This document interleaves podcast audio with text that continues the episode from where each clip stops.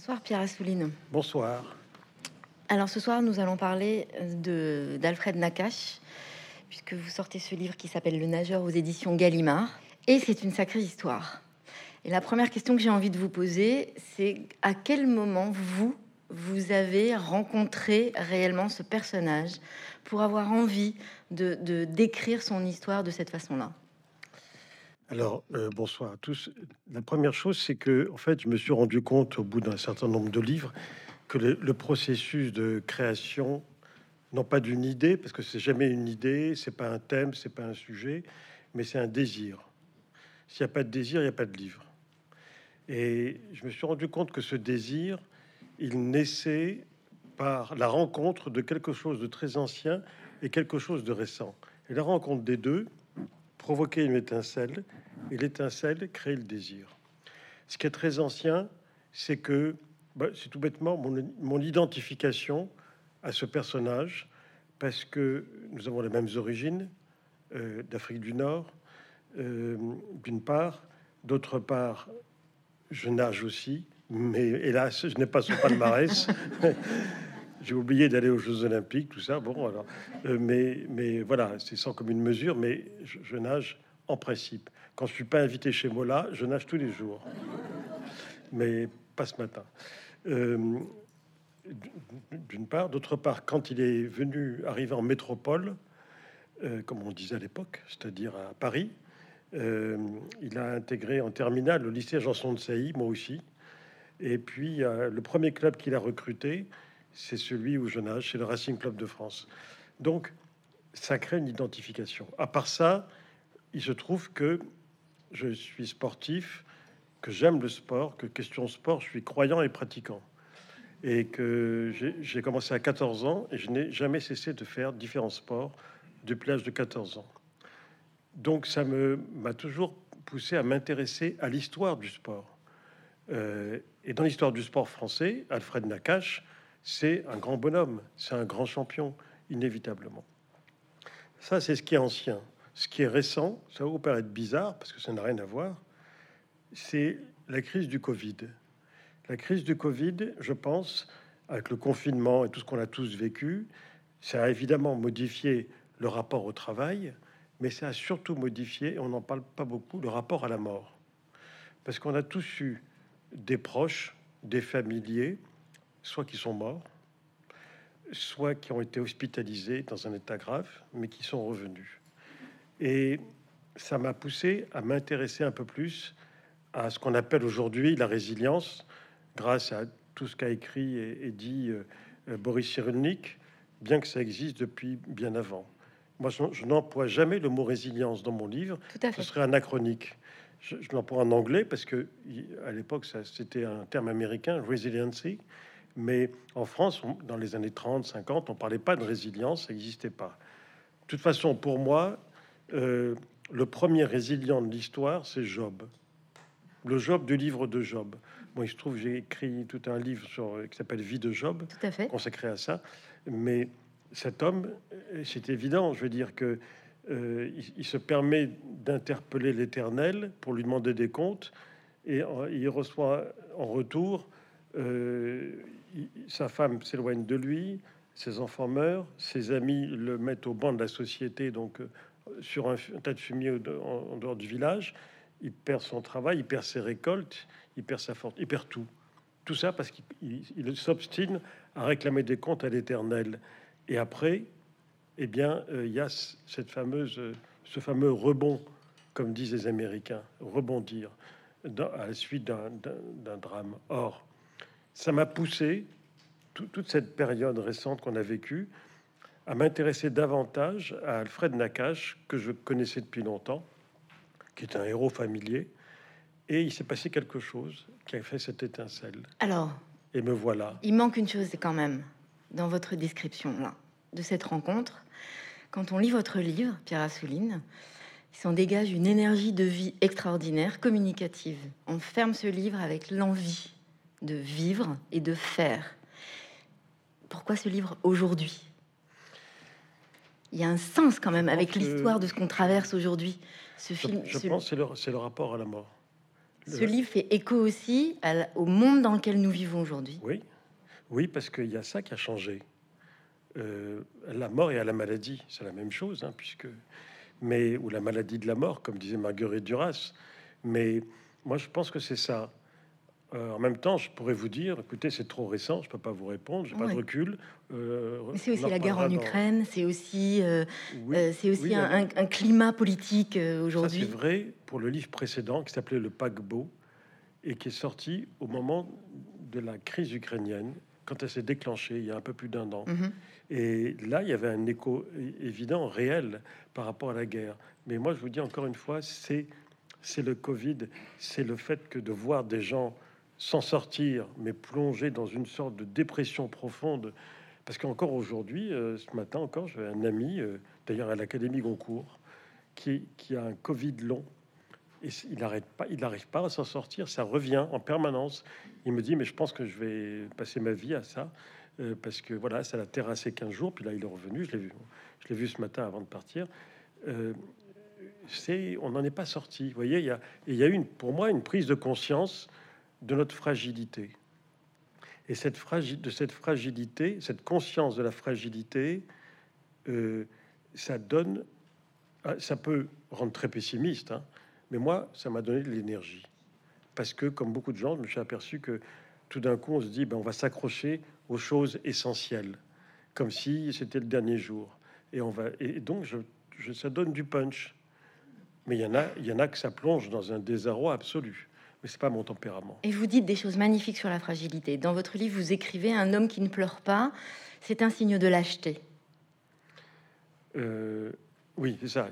Il dit un homme qui ne pleure pas, c'est un signe de lâcheté. Euh, ça peut paraître paradoxal, hein. mm. mais bon, il a tout vécu. Je veux dire que parce que des grands champions, il y en a d'autres. Dans toute l'histoire du sport français ou international, il y a eu plein de grands champions. Euh, je me mets encore plus près, si vous voulez. Euh, il y en a eu d'autres. Qu'est-ce qui fait la différence à palmarès égal entre ce champion-là et puis beaucoup d'autres? Eh bien, c'est ça qui m'a touché et qui m'a fait aller vers lui. C'est les qualités humaines c'est ce que j'appellerais le supplément d'âme. Ça change tout. Si vous me demandez, et d'ailleurs vous me le demandez. d'ailleurs, on est un peu là pour ça. Quel, grand champion vous voyez aujourd'hui? Qui ait ses qualités humaines eh ben, je vous répondrai Teddy Riner. Tout à fait. C'est-à-dire le judoka. Ça m'étonne pas. Qui a un palmarès exceptionnel. Donc c'est même pas la question de, de du champion. C'est évident. Mais la différence, c'est ce supplément d'âme. Et comment je le sais? Moi, je le connais pas, Teddy Riner, mais comme j'aime le judo, je l'ai pratiqué, je suis ses interviews. Et dans ces interviews, euh, voilà encore, tout récemment, il a fait quelque chose, euh, ces jours-ci, euh, une histoire de kimono, que je trouve remarquable pour apaiser les conflits. Et voilà, ça révèle, ça révèle pour ceux qui ne savent pas, vraiment une, je, pense que c'est ça qui fait la différence. Et Nakash, c'est ça. Nakash, c'est ça. Vous dites, vous écrivez, finalement, c'est un homme comme les autres qui nage comme personne. Oui, mais ça ne suffit pas. Mais ça ne suffit pas. Ça ne suffit pas. Euh, au départ. C'était compliqué. Dans sa vie, oui. De nageur. Oui, oui. Sa première course. Bah, au début, euh, il, nage n'importe comment. Hein. Il nage n'importe comment. Il nage de manière instinctive. Quand il est né en 1915, hein. et donc à Constantine en Algérie, euh, tout le monde fait du sport. Je, rappelle quand même une chose. Hier, j'étais au stade Charletti faire une rencontre, moi très gentiment invité, pour le, PUC m'a invité, un grand club parisien historique. Et je leur ai dit, vous vous rendez pas compte que là tout à l'heure, quand on aura fini, je leur ai dit, vous allez regarder le match euh, euh, Real Madrid-Manchester à la télévision. Mais autrefois, dans les années 30, nos parents, nos grands-parents, il n'y avait pas la télé évidemment, mais ils allaient très très souvent à des, manifestations de sport. Quand Nakash affrontait Cartonnet, euh, toute la ville allait à la piscine pour les voir. Euh, quand il y avait un match de boxe, tout le monde y allait. Le vélodrome d'hiver, voir des cyclistes, mais toute la ville y était. C'est-à-dire que le sport mobilisait des foules. C'est beaucoup moins le cas.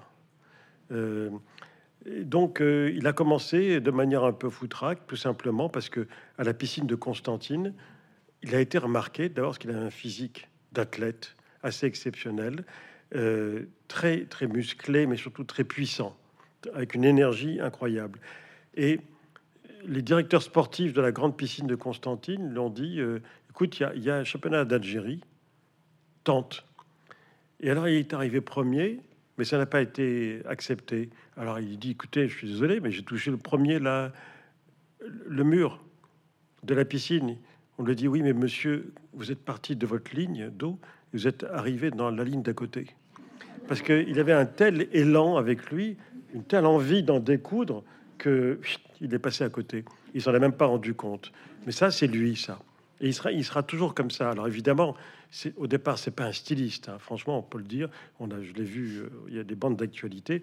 C'est pas un styliste, mais il va apprendre. Il va, il va être entraîné. bien sûr, la deuxième course qu'il fait, c'est dans la mer.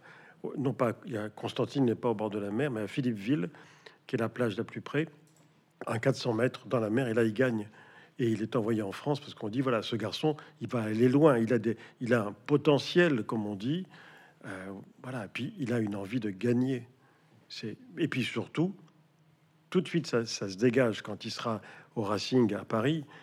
C'est quelqu'un, quand il gagne, et il gagne tout le temps, euh, sur les quatre nages, hein, euh, quand il gagne, son premier geste, c'est d'aller vers son adversaire pour le consoler, lui serrer la main. C'est pour ça que je l'ai mis en couverture en couverture, il y a plein de photos de lui en train de nager. Je dis non, je veux pas le montrer en train de nager.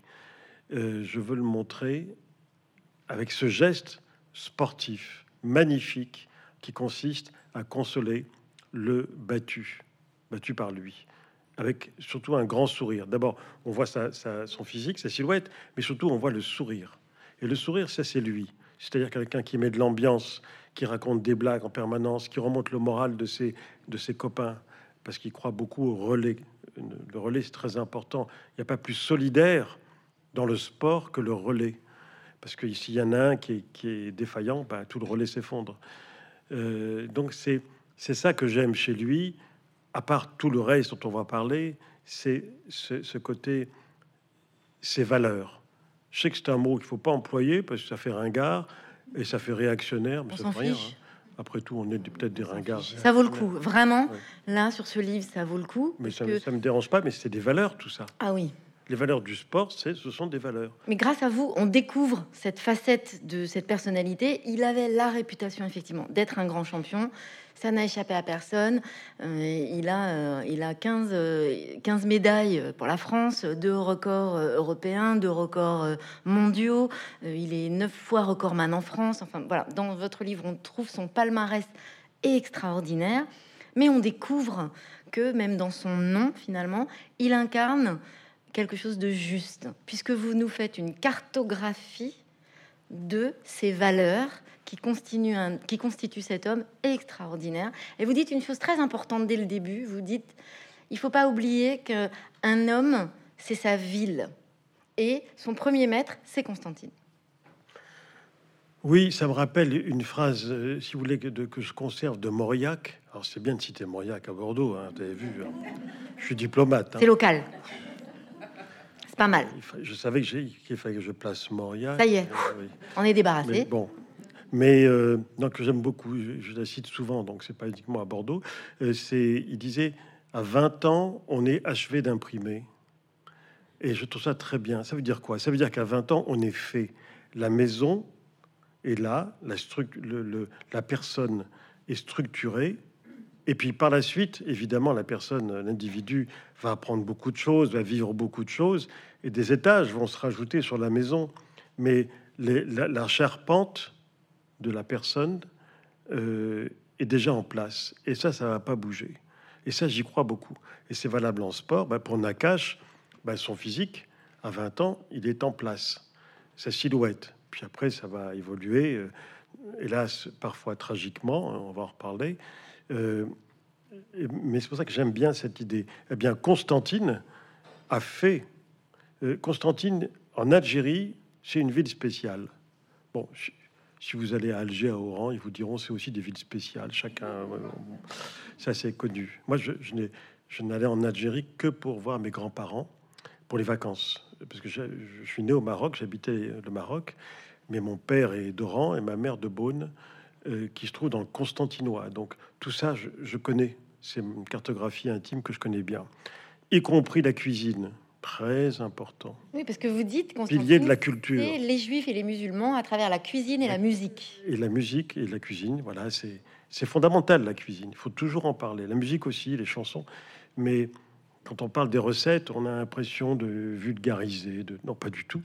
C'est ce qui, c'est ce qui est peut-être c'est majeur. Enfin bref, Constantine, ce, ce que ça a de particulier, à part la coexistence des différentes communautés, celle qui était la plus ancienne, c'est la communauté juive, puisque ça remonte à la destruction du second temple de Jérusalem en 70 après Jésus-Christ et à l'exil, la, la diaspora. Et donc, ils sont là-bas depuis cette époque. Mais ce qui est intéressant, c'est que c'est une ville qui est construite sur des ravins. C'est-à-dire que c'est une ville avec des ponts et des passerelles de tout temps. Et donc, ça donne, ça donne le vertige. Quand vous êtes au-dessus d'un pont, vous regardez, c'est des ravins. Et en bas, il y a aussi euh, des, maisons, c'est construit, il y a des quartiers. Euh, c'est très particulier et ça donne une idée de. Bon, puis c'est Nakash, pour lui, sa ville et sa famille, c'est la même chose. Et c'est un homme qui, en permanence, après être venu en France métropolitaine à 20 ans, ou 18 ans plutôt, va en permanence se ressourcer dans sa ville et surtout dans sa famille. C'est une famille de 11 enfants recomposé avec la tradition juive d'épouser sa belle-sœur. Ça, c'est pour ses parents. mais lui, donc, avait dix frères et sœurs, hein, enfin deux, deux, sœurs et huit frères. Et euh, donc, c'est une famille voilà, très traditionnelle, euh, attachée aux, valeurs traditionnelles du judaïsme, mais surtout un père républicain qui a, qui a, dont les enfants font à l'école républicaine et qui, qui insiste pour que les valeurs de la France républicaine soient inculquées à ses enfants. Et ça, Alfred Nakache va le conserver avec lui toute sa vie. C'est pour ça que je dis, tout est en place. Au moment où il quitte sa ville, tout est en place. Mais c'est le cas de tout le monde, ça. Pas pour moi, c'est le cas de tout le monde. Mais quand même, ça fait penser à Jules Renard qui disait Mon pays, c'est euh, le, périmètre que je peux faire en promenade à pied autour de ma maison. On peut dire ça comme ça. Moi, je, je, dirais plutôt, alors, puisque vous citez Renard, moi, je vais citer Saint-Exupéry. Allez-y. On est de son enfance comme on est d'un pays. Oui, c'est ça. Mais vous, voilà, on a. C'est un tout. Voilà, vous présentez une cartographie à la fois de Constantine, en même temps de cette famille.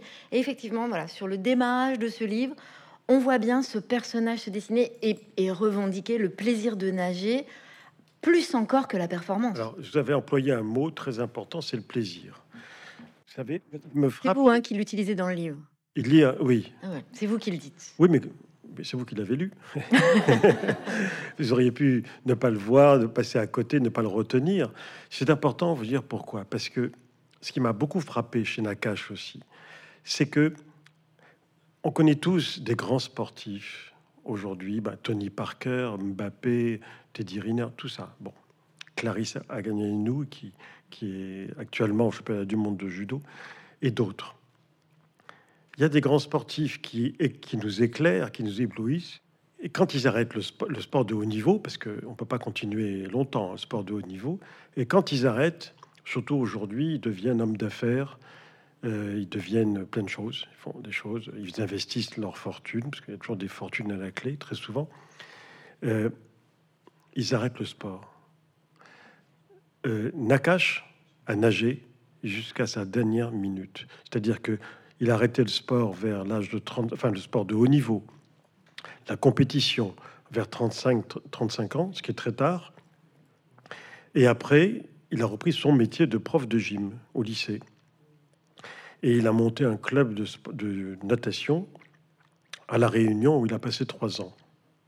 Il adorait euh, transmettre et, la natation et euh, apprendre la natation à des tout jeunes. Ça, c'était son bonheur. Mais ce qui était extraordinaire, c'est que toute sa vie, il a nagé. Parce que c'était son plaisir. Ben, il y en a, vous vous rendez compte qu'il y en a d'autres, c'est pas le cas. Je rappelle que Nakash est mort en nageant. Il est mort à 68 ans. Il avait pris sa retraite de professeur à 7. Et tous les matins, il allait à Cerbère, près de la frontière espagnole. Et dans le port de Cerbère, il nageait un kilomètre. Ce qui est pas mal quand même. Hein. Euh, voilà, tranquillement. C'était pour rester en forme, même si c'était arrondi, un peu alourdi. Voilà. Il avait un problème cardiaque, on va voir tout à l'heure pourquoi. Et quand il se baladait dans le port de Cerbère, avant d'aller nager, temps en temps, son problème cardiaque venait le harceler. Et il avait un truc euh, dans la rue, il faisait le poirier. Et alors, les habitants de Cerbère avaient l'habitude, ça les faisait marrer, hein, parce qu'ils disaient ah bah tiens, il y a Monsieur Nakache qui fait encore le clown. Mais en fait, il faisait pas le clown, il faisait le poirier, et puis ça allait mieux. Sauf que la dernière fois qu'il a eu cette, ce, souci cardiaque, il était en train de nager dans le port, et là, il pouvait pas faire le poirier. Et ce sont des, des jeunes qui étaient sur un petit bateau qui l'ont vu. Bon, il était très populaire, tout le monde savait qui c'était, et tout de suite se sont portés vers lui, l'ont ramené au rivage, mais il est mort. Il était très populaire et très aimé, puisque cette nature, comme vous le dites, qui finalement l'a amené à avoir envie de transmettre et de continuer de créer des familles, parce qu'il aura fait que ça toute sa vie, de créer des, groupes, des familles, d'avoir vraiment la, solidarité, la, fraternité, presque en fait en, leitmotiv. Euh, a fait de ce personnage quelqu'un d'éminemment aimé et c'est aussi ce qui va causer sa perte à un moment donné puisque donc bah, ce, grand champion va être en rivalité permanente avec un autre champion qui nage apparemment comme lui on a envie de dire c'est ce que vous écrivez sans se forcer c'est-à-dire naturellement et qui est Cartonnet Jacques Cartonnet qui va le, détester qui lui est son parfait contraire vous dites, il, lui, il est capricieux, il est euh, matu vu, euh, et puis il n'aime pas les juifs. Et puis surtout, il, ne, vient pas à l'entraînement. Euh, quand, quand, Nakash débarque à Paris, il devient champion de France.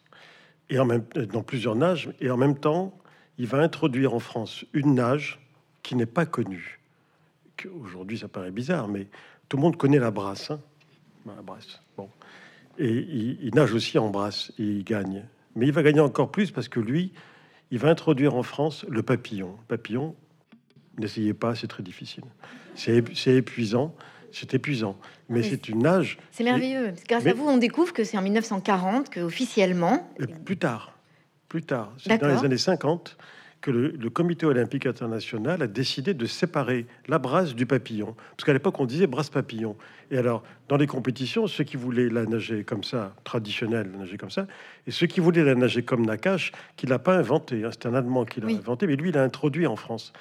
Ben, Nakash, avec sa puissance, il a nagé comme ça, en papillon, et évidemment, il gagnait, ça va plus vite. Et donc, dans les années 50-60, le CIO a dit non, c'est pas juste parce que c'est pas comparable. Euh, donc, il y a deux disciplines distinctes depuis cette époque. Euh, oui, il y, a cette, jaloux. il y a cette rivalité, parce que jusque-là, Cartonnet, qui a 50 plus que lui, était champion de France. Et Nakash arrive et il rafle tout.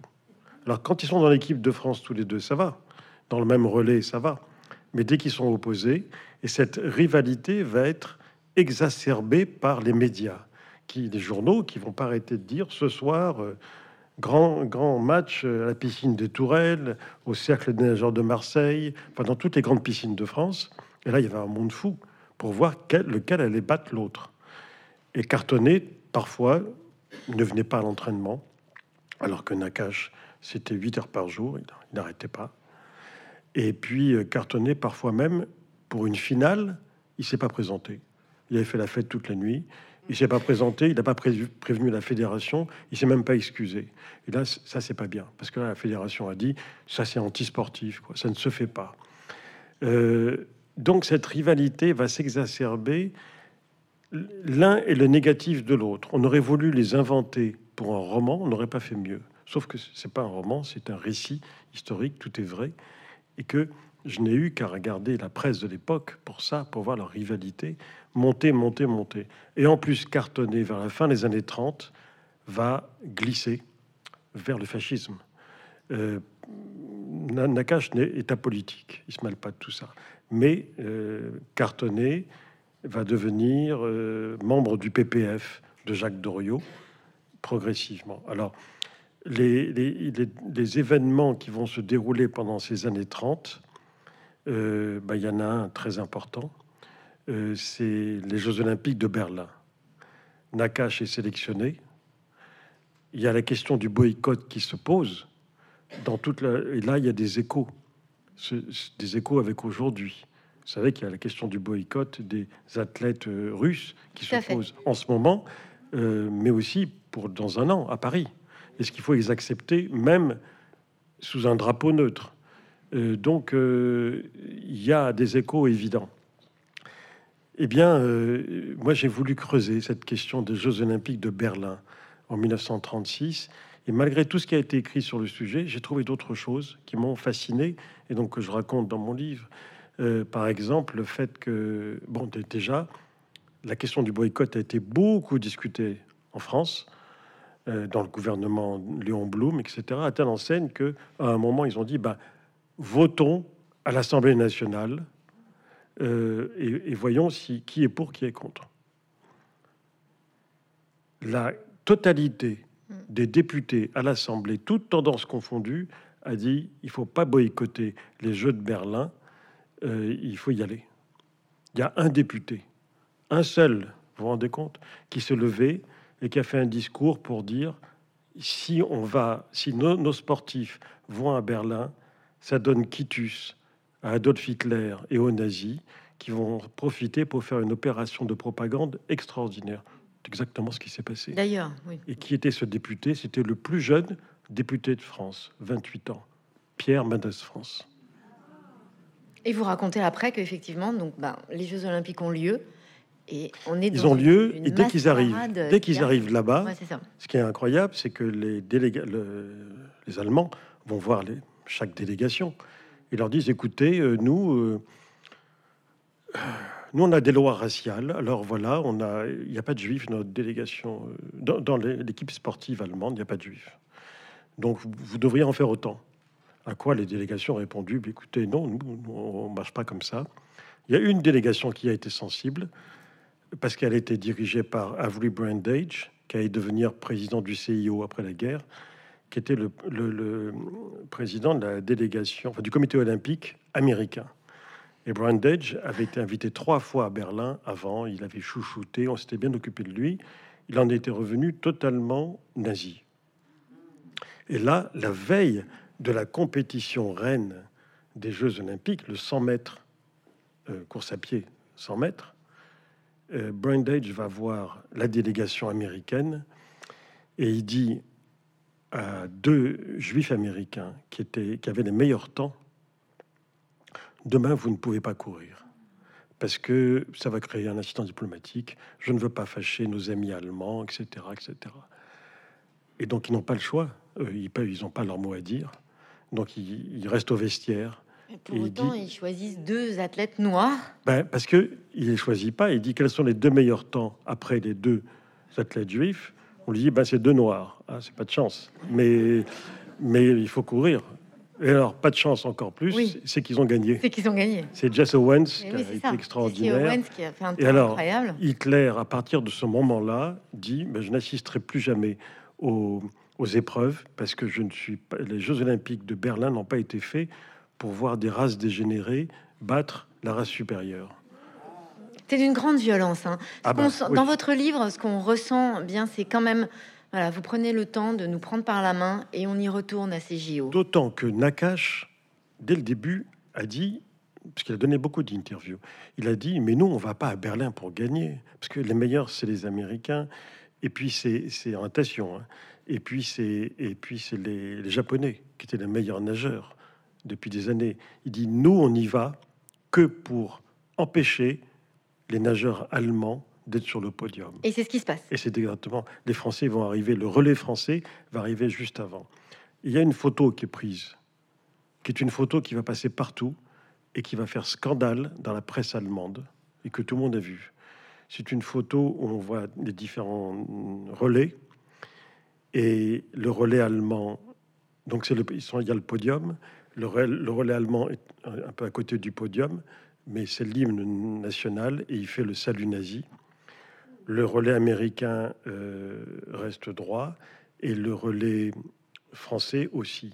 Il y en a un qui baisse la tête de manière ostentatoire pour bien montrer que il trouve ça humiliant de d'un côté de gens qui font le salut nazi et qui sont des grands sportifs. C'est Nakash. Et ça, Quelques années après, on s'en souviendra. Ça va lui porter préjudice. Parce qu'effectivement, cette, euh, cette rivalité sportive, elle dégénère. Et au moment de la Deuxième Guerre mondiale, donc euh, vraisemblablement, Cartonnet a dénoncé Nakash. C'est un fait avéré? Alors, ce qui s'est passé, c'est que il faut quand même planter le, décor, hein, parce que là aussi, il y avait beaucoup de choses qui n'avaient jamais été racontées ni écrites. Le Nakash, en 1940, quelle est sa situation? Bon, il a, il, a, il a fait la guerre hein, et il a été démobilisé. Il n'a pas été fait prisonnier, heureusement pour lui. Et euh, il se retrouve à Paris en octobre 1940 avec sa femme qui s'est mariée. Il a épousé son amie d'enfance, de Constantine, qui est une athlète de haut niveau, qui est comme lui euh, une championne de natation, comme lui professeur de gymnastique, et, comme lui capitaine de water polo, l'équipe de water polo féminine. Lui aussi, il est capitaine de l'équipe de water polo. Parce que le water polo, c'est vraiment un jeu. On s'amuse comme des fous et il adore ça. Et il excelle. Ils sont tous les deux en octobre 40 à Paris. Et là, euh, ils savent pas quoi faire. Première chose, ils étaient français, ils ne le sont plus. Puisqu'ils étaient français par le décret Crémieux qui a naturalisé les Juifs d'Algérie en 1871. Or, un des premiers gestes du gouvernement de Vichy, c'est de dénaturaliser les Juifs d'Algérie. Et pourtant, il est champion de France. Ah oui, mais ça, c'est le paradoxe, les paradoxes de l'époque. Donc, premièrement, il, n'est plus français, il est apatride. En fait, il, est, il, reprend le statut de ses aïeux, enfin de ses parents, de ses grands-parents, qui étaient indigènes israélites. Euh, ça, c'est la première chose. Deuxième chose, il ne peut plus nager, puisque par décret, les, les piscines sont interdites aux juifs. Euh, c'est l'époque où la presse collabo fait des articles que j'ai retrouvés pour dire il n'est pas question que les juifs souillent l'eau française. Bon. Troisièmement, il ne peut plus enseigner, puisque les juifs n'ont plus le droit d'enseigner. Donc il est exclu du lycée Janson. C'est la loi. Et sa femme aussi. Ça fait beaucoup. Et là, son, entraîneur, Alban Mainville, qui est un homme clé, qui est un homme extraordinaire, qui est le grand entraîneur de natation, l'appelle et lui dit Mais pourquoi vous hésitez, toi et ta femme? Venez à Toulouse. Parce que moi, je suis à Toulouse, j'entraîne les dauphins du TOEC, qui est le grand club de natation de l'époque. Toulouse, c'est en zone libre, donc la vie est, plus tranquille et plus libre. C'est pas loin de la frontière espagnole, en cas de problème, et c'est déjà en train de devenir la capitale de la résistance pour le Sud. Donc c'est là qu'il faut être. Tu viens, euh, j'ai trouvé un mécène des dauphins du TOEC, qui est un chef d'entreprise, qui t'offre un, grand local pour faire un gymnase et enseigner la gymnastique, euh, si tu veux. Euh, et puis moi, je t'entraîne comme avant. Et le couple Nakash, évidemment, part à Toulouse. Et, il passe la ligne de démarcation, il va là-bas. Et là, il va se passer quelque chose. Écoutez, ça fait des années que j'ai beaucoup travaillé, fait des recherches sur l'occupation. Il y a pas mal de livres que j'ai écrits qui parlent directement ou indirectement. J'ai appris des choses, franchement, que j'ignorais. Enfin, des choses qui montrent à quel point c'est la complexité de cette époque. Euh, qu'on a trop souvent vu entre des bons et des méchants, des résistants et des collabos, oubliant quand même que la masse du peuple français était attentiste et n'avait que, deux soucis pendant de 40 à 42, disons, c'était euh, un, qu'est-ce qu'on va manger? Deux, quand est-ce que rentrent les prisonniers? Après, le reste venait après. À partir de 43, la répression est telle du côté allemand que les choses vont changer. Mais là, ce qui est intéressant dans le cas de, de Nakash, c'est qu'il continue à nager, il continue à gagner, à battre des records dans la piscine du Cercle des nageurs de Marseille, à la piscine de Toulouse. Alors on se dit, mais comment? En fait, en fouillant dans les archives, j'ai trouvé qu'il a été triplement protégé par trois personnes. La première, et là on est au cœur de la complexité de l'occupation, le ministre des Sports de Pétain, mm. le ministre des Sports de Vichy, enfin commissaire au sport, mais c'est ministre, c'est pareil, Jean Borotra, le basque bondissant, le sportif le plus populaire de France, mm. l'un des mousquetaires, hein, cinq Coupes Davis, etc. Jean Borotra qui est un, qui est un pétainiste convaincu, mais qui le restera jusqu'à sa mort, c'est-à-dire euh, jusqu'à 90 ans, révolu, fidèle à l'homme de Verdun et pas à l'homme de Montoire, ça aussi c'est complexe à, admettre à cette époque, Jean Borotra monte une délégation de sportifs français en disant on va faire une tournée dans toute la France et dans l'Afrique du Nord pour montrer aux jeunes français que le sport eh bien, a des valeurs formidables. Il va régénérer la jeunesse française et c'est tout à fait dans l'esprit de la Révolution nationale, du maréchal Pétain, etc. Et qui prend comme porte-drapeau de cette délégation, comme modèle absolu de l'esprit sportif français, Alfred Nakache, qui n'est plus français. ce qui est quand même un problème. Mais en même temps, ces paradoxes-là, ben, tout le monde les vit de manière non pas normale, mais les vit quand même. Et en plus, dans chaque ville, chaque fois qu'il y a une démonstration de natation. Euh, chaque fois, il y a l'hymne national, enfin l'hymne national, non, pas la Marseillaise, mais il y a surtout le lever des couleurs. Et à chaque fois, il, confie à Nakache le soin de lever des couleurs. Immédiatement, la presse collabo à Paris se déchaîne en disant c'est un scandale, ce type devrait être en prison, il ne devrait pas avoir le droit de nager, il doit représenter la France, etc. Et Borotra continue. Borotra, il est très connu pour être germanophobe. Il a une vraie haine des Allemands. Il s'en est jamais caché. Ça ne dure pas. Donc Borotra le protège. Cette tournée se passe très bien, sauf dans deux villes. Dans toutes les, dans toutes les villes où ils vont, ils sont acclamés. Ils sont dans deux villes. Nakash reçoit, quand il va nager, tellement de tomates et d'œufs pourris hmm. et d'insultes antisémites qu'il ne peut pas nager. Il dit bah, c'est pas grave, je nagerai pas. Vous savez quelles sont ces deux villes? Vous savez? Bordeaux, vous avez dit? Non, pas Bordeaux. Non. Oran et Alger. Parce que Oran et Alger, c'est pas seulement parce que c'est un Constantinois, mais c'est surtout qu'on on oublie à l'époque le racisme extraordinaire qu'il y avait dans ces villes où il y avait plusieurs communautés. On oublie que le premier maire d'Oran, enfin le maire d'Oran au, début du siècle, Max Régis était élu sur une liste anti-juive. C'était ça le programme. On oublie qu'à cette époque, dans les années 30, à Constantine, il y avait trois journaux anti-juifs. Leur seul sujet, c'était ça. Donc, vous parlez beaucoup dans ce livre, vous parlez beaucoup du décret Crémieux qui a participé à enflammer les animosités anti-juives. Le deuxième protecteur de Nakache qui permet tout ça, Monseigneur Saliège, archevêque de Toulouse. Il fait une lettre pastorale admirable, tellement admirable que Laval ordonne à tous les préfets d'empêcher sa diffusion dans les paroisses. Et malgré ça, elle est diffusée et elle est lue dans les paroisses parce qu'il y avait une vraie volonté. Et cette lettre admirable, très courageuse de Monseigneur, qu'est-ce qu'elle dit?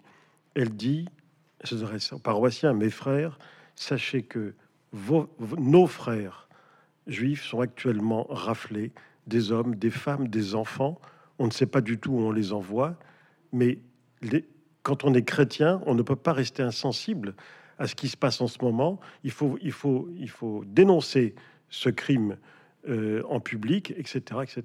C'est très courageux. Et au même moment, monseigneur Théas en fait autant, euh, archevêque de Montauban, euh, dans ses dans ses paroisses. Sauf qu'à la suite de ça, ben, Monseigneur Salèche peut plus protéger Nakache parce qu'il a la Gestapo qui le surveille. Et le troisième homme, c'est le président de la Fédération française de natation, Drigny, qui lui aussi ne peut plus. Parce qu'il y a eu un moment où il va se passer quelque chose d'important. C'est à l'été 43, les championnats de France de natation qui ont lieu à Paris. Et Nakache, qui est champion au titre, dit Je suis désolé, mais je ne peux pas y aller. Je, je n'aurai jamais un Osweiss pour traverser la France. Euh, je peux pas. Et si je le fais, je vais me faire arrêter. Donc j'y vais pas. Alors à ce moment-là, chose extraordinaire de, solidarité, euh, que les nageurs de Toulouse, où il y a les plus grands nageurs de France, disent c'est déjà arrivé qu'on délocalise le championnat de Paris en province. On l'a fait à Lyon. Et si on faisait à Toulouse? Et là, la Gestapo dit non. La Gestapo dit non et, et la presse collabo dit non ils sont, ils sont en, parfaite harmonie. Et ils disent non, c'est pas possible parce qu'il n'y a pas de raison, etc., etc. Et à ce moment-là, chose extraordinaire, la quasi-totalité, mais pas tout à fait, des nageurs toulousains se solidarisent avec Nakache et dit ben nous non plus, on peut pas y aller. Ils boycottent le championnat de France qui a lieu à Paris sans les champions. Euh, ça, c'est bon. Alors, évidemment, ils vont être sanctionnés, tout ça. Enfin, ça va se tasser. hein. Après, ils vont pas être euh, envoyés en enfer pour autant, mais ils vont être sanctionnés. Euh, mais c'est un geste Incroyable. admirable pour l'époque. Il n'y a plus de zone libre. hein. On est en 43. C'est plus. Mais pour Nakash, c'est le signe qu'il faut commencer à s'inquiéter vraiment. C'est un peu. Bon, c'est facile à dire aujourd'hui. C'est un peu tard pour lui. Mm. Il a essayé jusqu'au bout de d'avoir une vie normale, parce qu'il faut quand même ajouter une chose que j'ai oublié de vous dire, c'est que dès le début de son arrivée à Toulouse, il a été contacté par deux groupes. Un groupe de résistants juifs qui vient le voir en lui disant on, est en train de recruter plein de jeunes de 18 ans, on va les envoyer au maquis, mais ils n'ont pas la condition physique, et ils savent pas tirer avec un fusil, ils savent rien en fait. Donc, est-ce que vous pouvez les entraîner à tout ça dans votre gymnase la nuit? Et il le fait. Et l'autre groupe, ce sont des résistants, euh, tout court, qui ont monté un. C'est un ami nageur, Fouché Créteau, qui lui dit Mon frère a monté un réseau qui s'appelle les Légions Anti-Axe. C'est pas un groupe qui pose des bombes ou du plastique ou autre. Non, c'est un groupe qui a un seul but fabriquer du matériel de propagande, des tracts, des journaux, des choses comme ça, des papillons, des, pour, infor- pour alerter la population française de ce qui est en train de se tramer, c'est-à-dire l'horreur absolue, c'est-à-dire des otages, des otages pris dans la rue et exécutés euh, sans jugement, euh, tout, des déportés, des, etc., etc. C'est vraiment faire de la propagande. Et il va entrer dans ce groupe aussi et les aider. Et juif et résistant. Et attendez, et pendant ce temps-là, le fameux cartonné, Voilà. lui, est entré dans la milice. Et il est responsable du sport de la milice de la Haute-Garonne. Quand il vient à la piscine à l'entraînement, il vient en uniforme de milicien, avec un flingue sur le côté. Euh, il a même l'écusson de la milice sur son maillot. Et il participe également aux spoliations de magasins juifs dans, le, dans Toulouse et la région. Vous savez, bon, tout se sait. hein. Euh, à l'époque, c'est tout ça. Et même des villes comme Toulouse, Bordeaux, et de cette taille-là, tout le monde se connaît et tout se sait. Euh, à l'échelle d'un village, si on veut. Donc, cartonné, il plastronne. Tout le monde le voit. Il n'y a, pas de- mystère. Et un jour, arrive euh, fin 43, ce qu'il redoutait, parce qu'il bon, il a déjà essayé de passer en Espagne avec sa femme et sa fille, avec un groupe d'une vingtaine de réfugiés, mais la petite, en pleine nuit, pleurait. Et il y avait des patrouilles de miliciens, des patrouilles de gestapistes. Donc, ils ont dit on ne va pas mettre en danger tout le monde. On rentre à la maison, on réessayera. Ils n'auront pas le temps de réessayer. Et un jour, les, la Gestapo et la milice viennent taper à la porte pour arrêter le couple. Et là, il y a un milicien, on ne sait pas lequel, qui dit Mais il manque une troisième personne. La petite avait été confiée par prudence depuis 15 jours à- au couvent, à un couvent de bonnes sœurs de Toulouse. Euh, en deux jours, ils ont trouvé l'adresse et quel couvent. Ils l'ont embarqué, Ils ont embarqué la petite qui avait deux ans. qui avait deux ans. Euh, et on n'a pas plus de temps pour raconter votre livre, pour avoir la, suite de cette histoire qui est euh, euh, finalement très désopilante, d'une grande tristesse. Quoi qu'il en soit, Alfred Nakache va se retrouver en, camp de concentration et tout ce que vous venez de raconter va ressortir de façon prégnante, c'est-à-dire que ben, cette image de cet homme qui aura fédéré des familles tout au long de sa vie va retrouver des sportifs qui vont se serrer les coudes et dans le même temps va être la victime des nazis qui l'ont bien repéré comme étant ce champion qui aura euh, nargué les Allemands au JO de Berlin. Donc euh, Alfred Nakache, à la sortie de la guerre, n'a plus sa femme. À la sortie de la guerre, euh, bon, il est après l'arrestation à Toulouse, euh, prison Saint-Michel, Drancy, Auschwitz. Et déjà, Ah, c'est des pages effroyables, hein, qui- oui, mais déjà, vous- très documentées. j'ai j'ai beaucoup lu là-dessus depuis très longtemps. Il y a une chose qu'on raconte jamais, et, et je voudrais juste le signaler on ne raconte jamais le voyage de Drancy à Auschwitz, parce que, étant donné que l'arrivée est tellement atroce, Oui, on se dit c'est pas la peine. Mais imaginez ce que c'est de passer trois jours et deux nuits debout dans un wagon un, un convoi de 1200 personnes, le convoi numéro 66, tous français, 1200 personnes dans des wagons, ils sont 150 à peu près, debout Hein, l'image de Monsieur Klein partant, euh, Oui. le film, hein, Tout à fait. eh ben, c'est ça, sauf qu'ils sont encore plus serrés. Il y a des gens qui meurent pendant, parce que c'est debout trois jours et deux nuits, avec au milieu une bassine pour faire ses besoins devant tout le monde. Euh, rien à manger, rien à boire. À partir du moment où on arrive vers la Pologne, euh, moins 20 degrés. C'est ça, un froid Moins 20 degrés. épouvantable. qu'il faisait un froid terrible à l'époque. On est en janvier 44. Il y a des gens qui meurent, mais les gens qui meurent, ils ne tombent pas. Ah Parce oui, qu'ils sont tellement serrés, comme Ah. dans le métro aujourd'hui, que ceux qui meurent, notamment des, des gens très très âgés, ben, restent debout, même sans faire exprès. Puisque il y a des enfants, il y a des nouveau-nés. Dans ce convoi 66, grâce à... Alors je voudrais le signaler, parce que c'est le moment ou jamais, je cherchais des détails sur tout ça. Sur ce convoi précis que je ne trouvais pas. Et j'ai trouvé, en cherchant bien, euh, euh, une occurrence avec une jeune chercheuse qui a fait son doctorat d'histoire à l'université de Bordeaux sur le convoi numéro 66. Oui, c'est quand même extraordinaire. Il y a, il y a toute un- une thèse. Moi, je suis très friand des thèses parce qu'il y a des détails et j'adore les détails. Donc, j'ai retrouvé ses coordonnées. Qui, je crois qu'elle est professeure à euh, l'université de Bordeaux maintenant. Elle s'appelle Nina Vinograd. Oui, tout à fait. C'est ça. Oui, oui. Alors, je lui ai Je écrit. la connais bien à Bordeaux. Ah bon, bah, écoutez, moi, je, je lui ai écrit, j'ai réussi à retrouver ses coordonnées. Je vais d'abord demander, mais pourquoi vous vous, vous intéressez à ce convoi Elle m'a dit, parce que ma grand-mère était dedans. Et je lui dis, moi, c'est pour Nakash. Alors, elle m'a donné très gentiment euh, ce, ce- son travail, qui est fascinant. Elle a fait un travail inouï. Parce que, vous savez, moi, quand je parle de la guerre, la déportation, des arrestations de résistants, de juifs, tout ça, pour, notamment dans Lutetia, un livre Oui, oui, précédent, tout à fait. je veux toujours mettre les noms, les vrais noms des gens.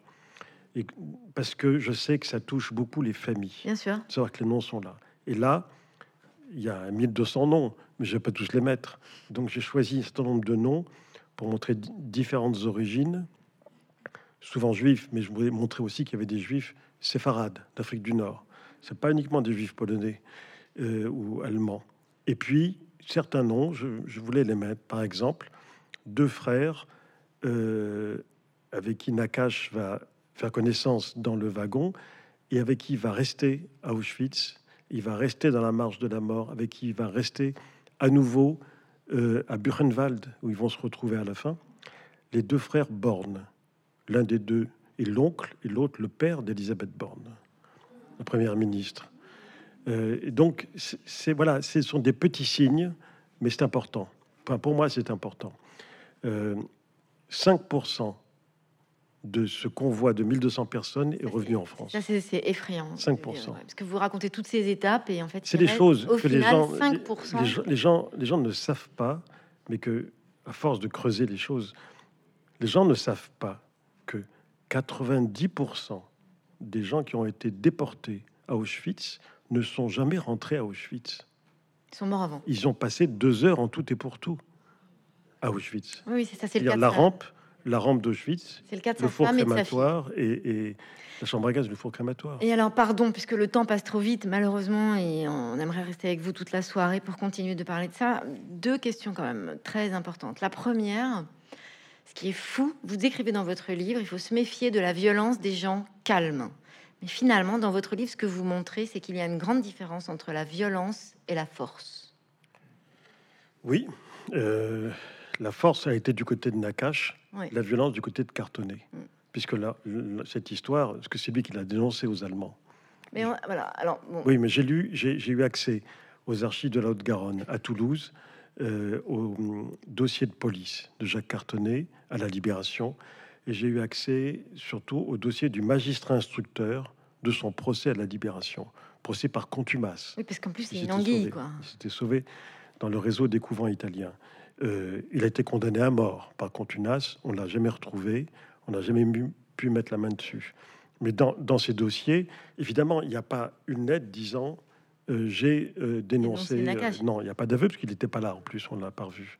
Mais il y a tout, tout, tout est là, tout le dossier est là. et pour la police et pour la justice, ça fait aucun doute. Mais si l'on condamnait à mort, c'est pour ça, parce qu'il a envoyé des gens à la mort, mais aussi pour les spoliations, pour les vols, pour, les, enfin, pour beaucoup de choses. Et en même temps, vous dites aussi que donc, Alfred Nakache, toute sa vie, enfin, du moins, après la guerre, va répéter cette phrase en disant Si je le revois, je le tue. il y a un épisode. Il aurait pu le revoir. Il aurait pu le revoir. Il aurait pu le revoir.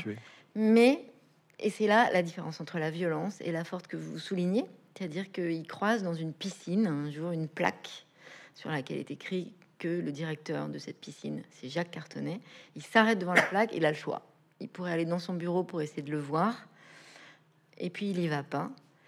Et là, vous vous écrivez en disant que finalement, la vengeance, c'est se mettre à la hauteur de son ennemi.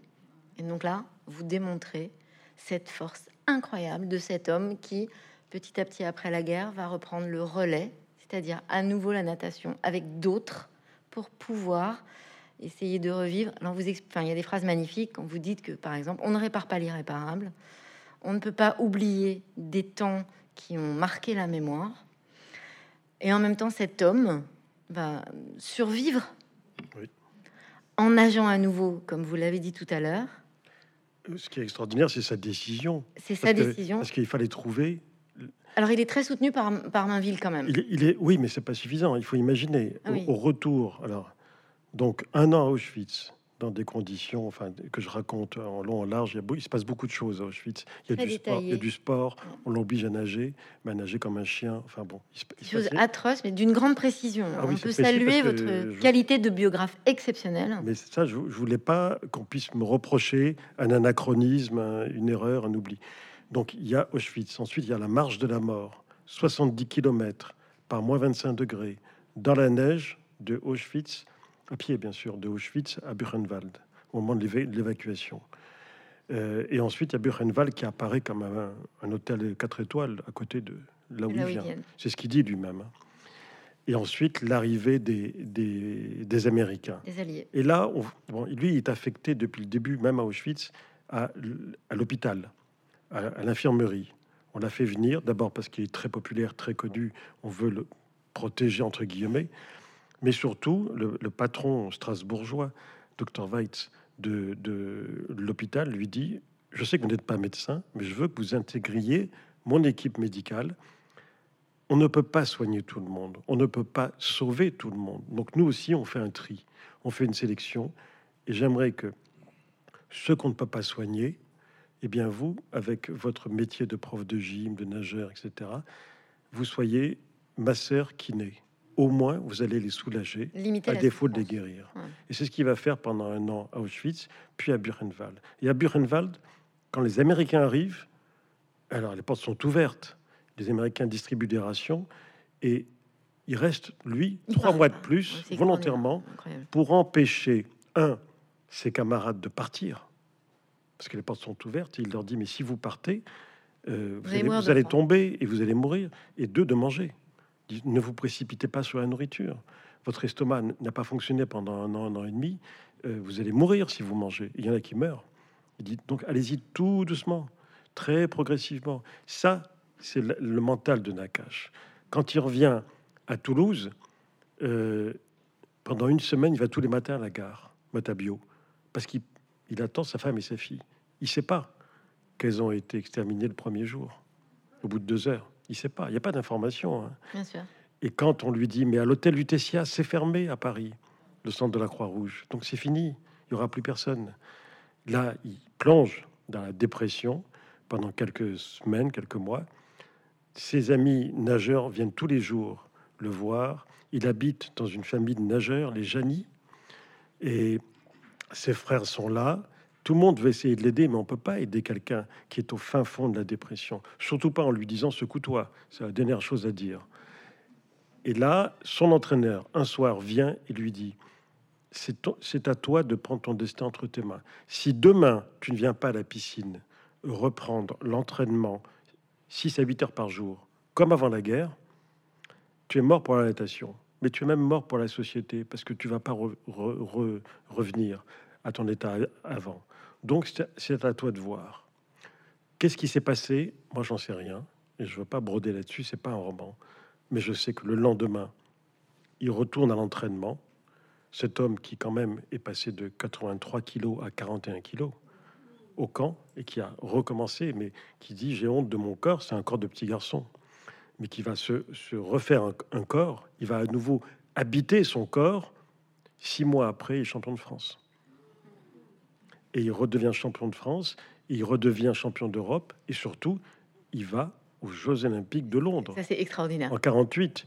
Et à nouveau sélectionné au JO. Mais, Mainville, son entraîneur lui dit c'est pas pour gagner. Là, c'est clair que c'est pas, pour gagner. Lui-même, il dit je peux pas. Vous avez vu, euh, les jeunes Américains, ils ont 18 ans. Ils se sont entraînés pendant toute la guerre euh, dans des piscines chauffées. Oui, oui c'est ça. Euh, moi, je n'ai pas fait ça.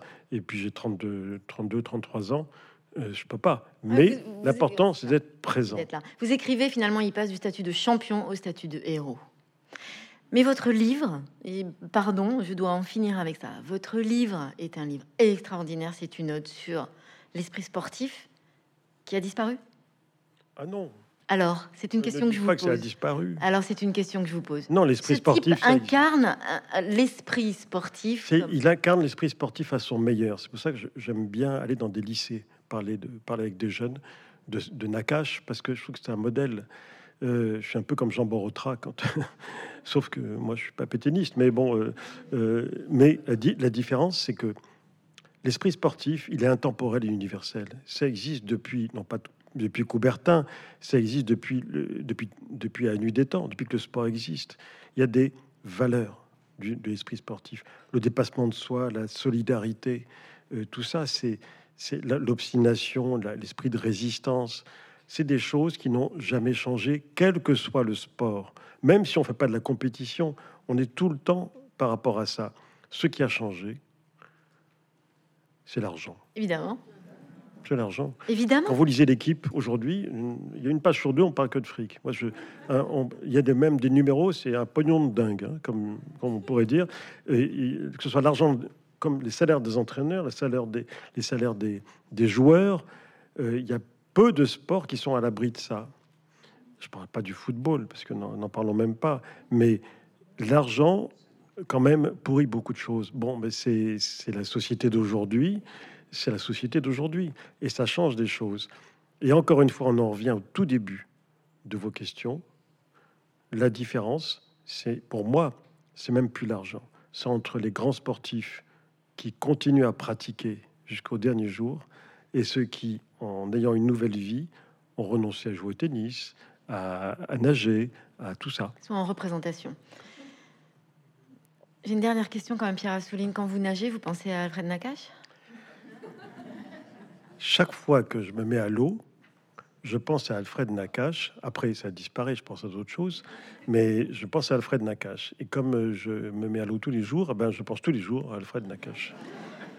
Et grâce à vous, je pense qu'on va être nombreux à penser à Alfred Nakache maintenant en nage. Ben, j'en serais, j'en serais ravi. Pour moi, ce serait la plus belle des récompenses parce que c'est, c'est pas un martien. Je vais dire une dernière chose. C'est une anecdote qui est dans le livre mais que je ne vais pas développer là, c'est pour dire son esprit. Parce que là, j'ai passé, je, fais depuis un mois, je vais dans, je fais beaucoup de rencontres dans beaucoup de villes. J'ai été invité par l'ambassade de France en Israël, dans quatre villes, trois villes. Euh, je, viens de rentrer. Et j'ai eu tout un débat, souvent, sur quelque chose qui est dans mon livre, c'est par rapport à tout ce qu'il a subi, euh, le pardon, mais pas l'oubli. Et des gens m'ont dit, mais vous êtes sûr qu'il a pardonné? Ça nous étonne, parce qu'il y a des gens de sa famille qui habitent en Israël.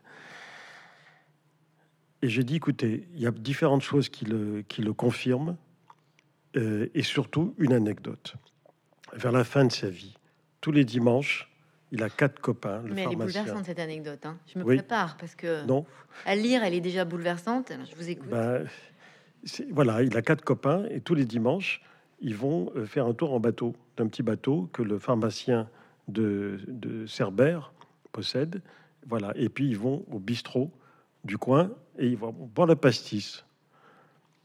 Et puis un dimanche, ils sont là et puis entre un groupe de touristes, une famille de touristes qui s'adresse au bistrotier, lequel aussitôt se tourne vers les gens, les consommateurs, en disant Est-ce qu'il y en a un parmi vous qui parle allemand? Évidemment, tout le monde se tourne vers euh, Nakash en disant bah, Vu qu'il a fait un séjour euh, avec, avec ses amis Pas tout allemands, à fait euh, linguistique quand même. avec les Allemands. hein. Et donc, Nakash se lève et dit Oui, oui, je parle allemand. Et il s'adresse en allemand au touriste. Et le touriste, le chef de famille, lui dit C'est quand même incroyable ce pays. euh, le dimanche, tout est fermé. Et nous, on est en panne d'essence et on peut plus repartir. Qu'est- Qu'est-ce qu'on pourrait faire? Et Nakash lui dit Asseyez-vous, je reviens. Il va voir le garagiste chez lui. Il revient une demi-heure après avec un jerrycan d'essence. Il dit Voilà, le jerrycan. Et là, le touriste, chef de famille, très touché, il dit Écoutez, combien je vous dois? Et Nakash lui dit euh, Laissez tomber. Et à ce moment-là, il dit bah, Écoutez, je voudrais remercier vos amis et vous, parce que vraiment, euh, vous, nous sauvez la vie. Et il va vers les trois, quatre copains de Nakash pour leur serrer la main. Et au moment, à la fin, il vient vers Nakash, il lui tend la main. Nakash ne la saisit pas. Mais il remonte sa chemise et il dit juste, juste regardez ça. Et une fois qu'il a le type à regarder et devient livide, pardon, là il lui serre la main. La plus grande preuve du pardon probablement. Merci beaucoup Pierre Assouline. Merci.